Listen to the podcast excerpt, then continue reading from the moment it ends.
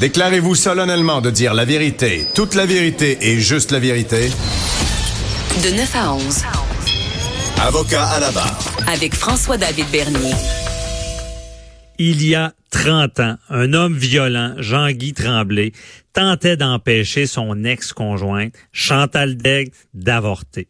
Après une injonction interdisant la femme de 21 ans de mettre fin à sa grossesse fut confirmée le 17 juillet 1989 par la Cour supérieure du Québec, puis maintenue par la Cour d'appel du Québec. La cause grimpa dans un temps record à la Cour suprême du Canada. C'est un récit d'une saga judiciaire qui a marqué le droit à l'avortement au Canada. Et là, tout a basculé vers midi, le 8 août 1989. C'est l'avocat Robert Descaries qui se doutait pas qu'elle allait être propulsée dans une cause aussi rocambolesque, puis cruciale pour l'histoire des droits des femmes. Et nous sommes avec l'avocat en question, 30 ans plus tard, Robert Descaries. Bonjour, Maître Descaries. Bonjour, M. Bernier. Merci d'être avec nous pour souligner euh, cet anniversaire. Et euh, on, on, aimerait en savoir plus. Vous étiez l'avocat qui a dû euh, plaider cette cause. Et on rappelle dans ce dossier-là, c'est que Chantal Degg avait traversé la frontière pendant que ce procès-là allait être entendu à la Cour suprême, Chantal Degg a traversé la frontière, s'est fait avorter là-bas à Boston. Euh, et euh, je pense que vous avez fait revenir les juges de vacances là, cette fois-là. Comment ça s'est ben, passé? Ben, il faut préciser que l'avocat de Mme Degg, c'était Daniel Bédard. Et moi, moi j'étais le le correspondant de Maître Bédard en Cour suprême, c'est la personne responsable d'acheminer le dossier, de faire toutes les procédures. Alors, ce qui est, ce qui est, alors pour, être dans, dans, le contexte là, alors euh, moi je suis intervenu simplement au niveau de de la Cour suprême, je et c'est pas moi qui plaidais le mérite de la cause, mais lorsque on a appris à l'heure du lunch ben c'est ça. Lorsqu'on a appris à l'heure du, à l'heure du lunch, nous autres, on avait on avait fini de plaider. le dossier était presque euh, presque terminé. Il restait deux intervenants euh, qui, qui, qui a plaidé. Et, mhm. et à l'heure du lunch, nous, on, la Sûreté du Québec vient nous informer que Mme Deck aurait avorté la veille. et, évidemment, ça ça, ça, ça compromet le dossier, là. Ben oui, parce que le, dans la mesure où l'objet de l'injonction c'était de d'empêcher un avortement, ben l'objet de l'objet de l'injonction venait de venait de disparaître littéralement. Mhm. Alors euh, la, cour a tout de suite demandé qu'on euh, euh, Maître Bédard et moi d'abord qu'on sur notre serment d'office qu'on qu'on affirme qu'on ne connaissait pas le euh, l'avortement. L'intention.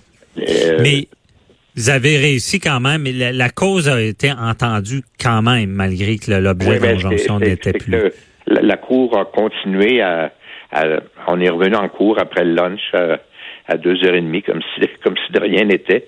Sauf que la Cour voulait, voulait savoir si elle devait ou pas continuer d'entendre le dossier, parce que souvent dans ces dans ces ce genre de situation-là, en Cour suprême, on, si l'objet n'est plus le même, ben là, la Cour va décider de ne pas, de pas poursuivre l'audition. Mais mhm. là, là c'est là où moi j'ai plaidé, euh, j'ai plaidé quand même un bon euh, 15-20 minutes là. Et euh, pour essayer pour dire à la Cour ben, qu'il fallait absolument que cette affaire-là soit entendue. On ne pouvait pas laisser euh, le cirque, parce que je me souviens que j'avais parlé du mot cirque, là, hmm. euh, le, cirque continuer euh, ou, ou, se reproduire dans X années avec dans des conditions qui pourraient pas être plus plus, plus facile que celle-là. Ouais. Parce que d'ailleurs, Ahmed Descaries, rappelez-nous la situation de l'avortement euh, durant ce dossier-là. C'était quoi au Québec? L'avortement était illégal. Euh, à ce moment-là, ben, oui. Et, je dois dire que nous, le, notre argument, l'argument de Maître Bédard depuis le début, était qu'en droit civil euh, québécois et qu'en vertu de la charte du Québec, le fœtus n'était pas un être humain. C'était simplement, c'était strictement ça le débat qu'on avait, nous, euh, mené devant les tribunaux. Et on ne s'est pas vraiment euh, intéressé à la, à la charte canadienne. On, on voulait pas ça. on voulait pas non plus. On voulait que le débat se limite strictement. Est-ce que le, le fœtus était un être humain? Et s'il l'était pas, ben à ce moment-là, il n'y avait pas de, de, de droit qui, dont il pouvait se prévaloir et l'injonction ne pouvait pas être maintenue.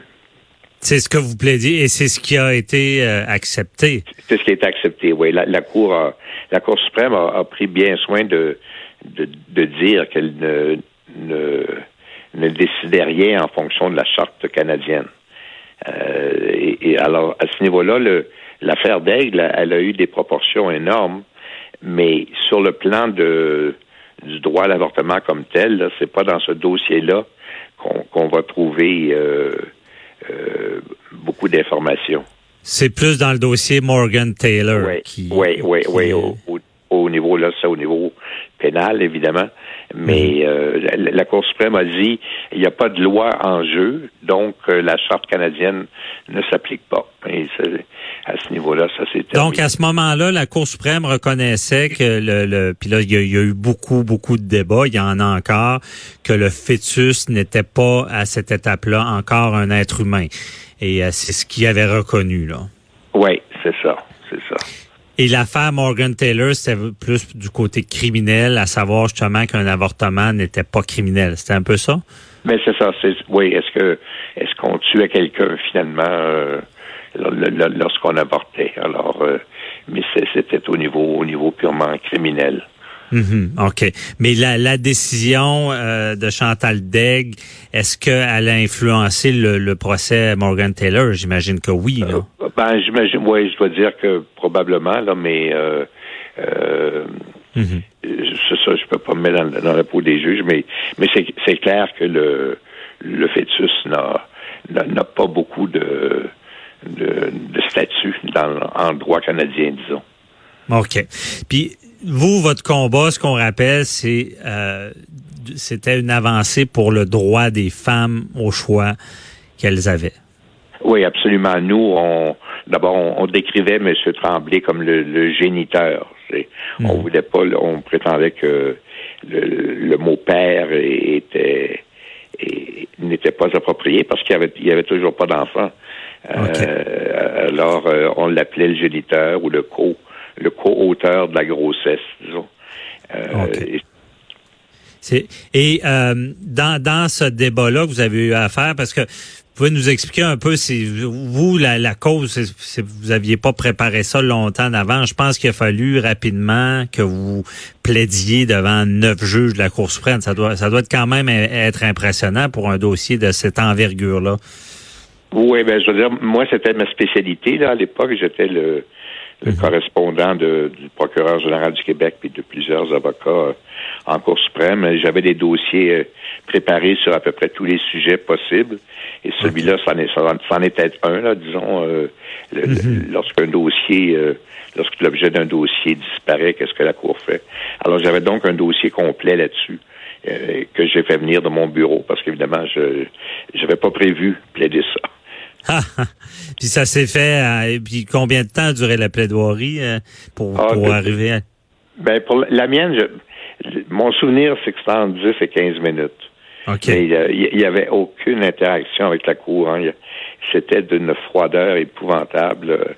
Les, Saviez pas leur décision. Ils, ont, ils, ont, euh, délibéré par la suite? Ben, j'imagine que. Est-ce que ça a été long?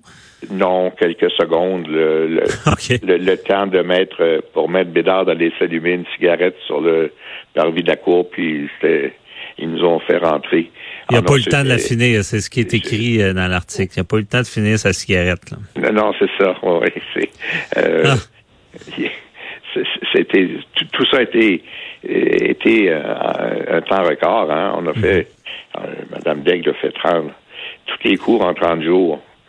Ben oui, ben en tout cas, c'est vraiment une cause qui a, marqué le Québec. Euh, ben moi, ça fait longtemps, je, le, nom, dès que le nom, le nom invoqué euh, me rappelait quelque chose. Et euh, merci beaucoup, Maître Descaries, de nous avoir expliqué ce que vous avez vécu avec ce dossier-là, l'avancée pour le droit des femmes. on s'entend tout à l'heure, on parle de politique américaine avec Luc La Liberté. je suis pas sûr qu'aux États-Unis, sont sont rendus, où est-ce qu'ils sont rendus, c'est encore, il y a encore plus de débats. Mais merci beaucoup, puis euh, félicitations, ça fait 30 ans, donc euh, bonne journée. Ben, c'est moi qui vous remercie, bonne chance. Merci, bye bye. Restez là, justement, on parle de politique américaine avec Luc La Liberté. J'espère qu'il est prêt parce que j'ai beaucoup de questions. J'aurais aimé lui parler en début de semaine. Euh, sa chronique était prévue aujourd'hui avec ce qui s'est passé aux États-Unis. Il est là pour nous expliquer tout ça. À tout de suite.